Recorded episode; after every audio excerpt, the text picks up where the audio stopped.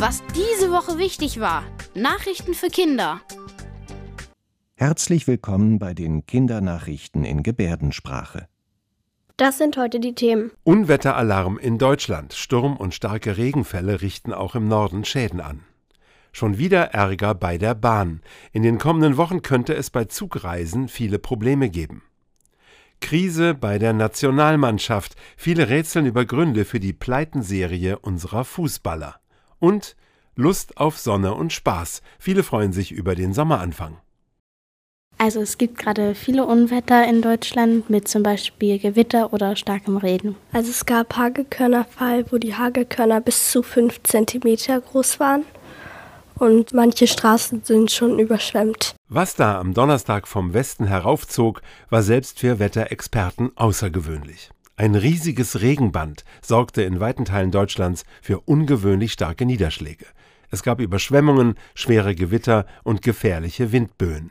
Das Radio brachte immer wieder Warnungen und die Feuerwehren waren in Alarmbereitschaft. Wenn es ganz lange trocken ist und dann es regnet, dann kann das Wasser nicht in den Boden einsinken und dann gibt es Fluten. Die Vorsichtsmaßnahmen waren besonders sorgfältig, denn bei vielen waren die Erinnerungen an eine Katastrophe noch wach, die vor zwei Jahren Tod und Verwüstung brachte. Vor so einem Unglück wie vor zwei Jahren hatten die Menschen Angst. Also es hat angefangen mit heftigen Regenfällen und irgendwann wurden die kleinen Regenfälle zu immer größeren und Bäche sind angeschwollen und über die Ufer getreten und so wurden ganze Dörfer oder sogar Städte überschwemmt. Zum Glück hat es diesmal keine solche Katastrophe gegeben, aber viele Schäden, vor allem durch die riesigen Mengen Wasser, die in kurzer Zeit vom Himmel fielen. Es kann auch sein, dass die Keller mit Wasser gefüllt werden und dann musst du halt reinwarten, um alles rauszuholen, was dir da drin wichtig ist. Und die Feuerwehr muss meistens auch einmal anrücken und das Wasser rausholen. Für die Profis von Polizei und Feuerwehr, die mit Aufräumarbeiten alle Hände voll zu tun hatten,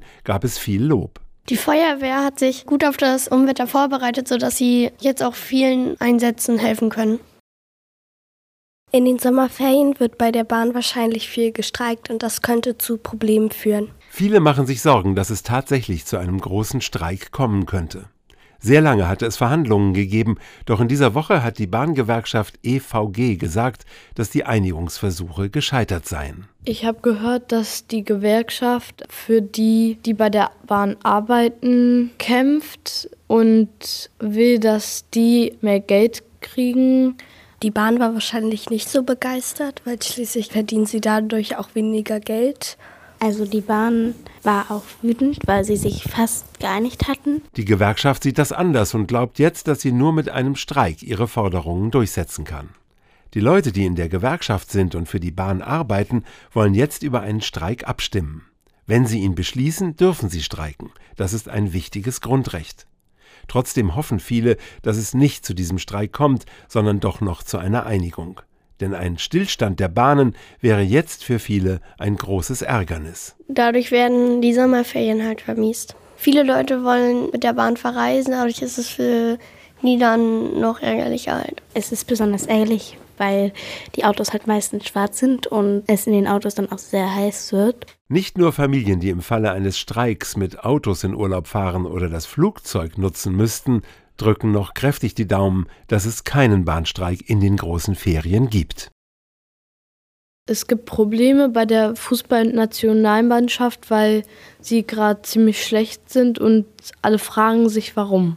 Die Testspiele haben sie fast alle versaut und deshalb ist die Stimmung bei denen nicht ganz so gut. Auch Millionen Fußballfans in Deutschland hätten gern bessere Laune in diesen Tagen. Mit Sorgen denken sie daran, dass nur noch ein Jahr Zeit ist bis zum nächsten großen Turnier, der Europameisterschaft im Männerfußball. Die EM ist ja nächstes Jahr in Deutschland und deswegen sind sie sehr enttäuscht, dass sie bei den Testspielen so schlecht sind. Also natürlich ist das auch für den Trainer negativ, weil wenn die Mannschaft schlecht spielt, wird meistens der Trainer dafür verantwortlich gemacht, obwohl der Trainer vielleicht auch gar nichts dafür kann. Das ist sehr freundlich gesagt. Viele sind da anderer Meinung und glauben, dass der Trainer Hansi Flick vielleicht nicht mehr der Richtige ist. Er hat verschiedene Aufstellungen probiert und am Ende war sich keiner mehr sicher, was er machen soll. Die Experten sagen, dass sich das unbedingt bessern muss, sonst könnten sie nächstes Jahr schon in der Gruppenphase rausfliegen. Es gab jetzt den längsten Tag und die kürzeste Nacht. Weil am dem Tag die Sonne sehr spät untergeht und sehr früh aufgeht. Am vergangenen Mittwoch war es wieder soweit. Der Sommeranfang war für viele Grund zur Freude, vor allem zur Vorfreude. Der Sommer ist für die meisten Menschen die schönste Zeit im Jahr. Ja, das stimmt.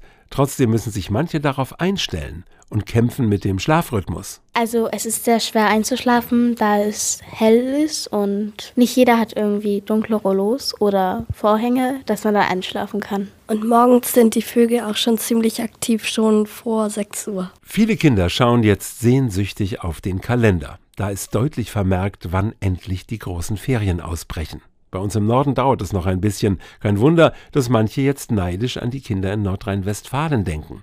Die haben seit ein paar Tagen schon Ferien. Also ich hätte jetzt auch schon gern Ferien, weil im Sommer finde ich persönlich ist es immer noch anstrengender zur Schule zu gehen, weil es viel heißer ist, weil man sich nicht so gut konzentrieren kann. Also es ist schon blöd, dass sie früher Ferien haben, aber sie haben dann auch früher keine Ferien mehr und wir haben dann Ferien. Wir wollten von den Kindern aus dem Rostocker Käthe-Kollwitz-Gymnasium wissen, was wünscht ihr euch von den Lehrerinnen und Lehrern in den harten Schulwochen, die jetzt noch übrig bleiben? Meine Bitte an die Lehrer wäre, dass sie mal ein paar Wandertage oder so in den letzten Wochen machen. Dass sie rechtzeitig Schluss machen und jetzt nicht noch fünf Minuten überziehen. Man schafft dann vielleicht seine Straßenbahn oder den Bus nicht mehr. Da muss man in der Hitze ewig warten. Also meine Bitte an die Lehrer wäre, dass sie weniger Hausaufgaben aufgeben und vielleicht auch weniger Tests schreiben. Das waren die Kindernachrichten in Gebärdensprache. Bis zum nächsten Mal.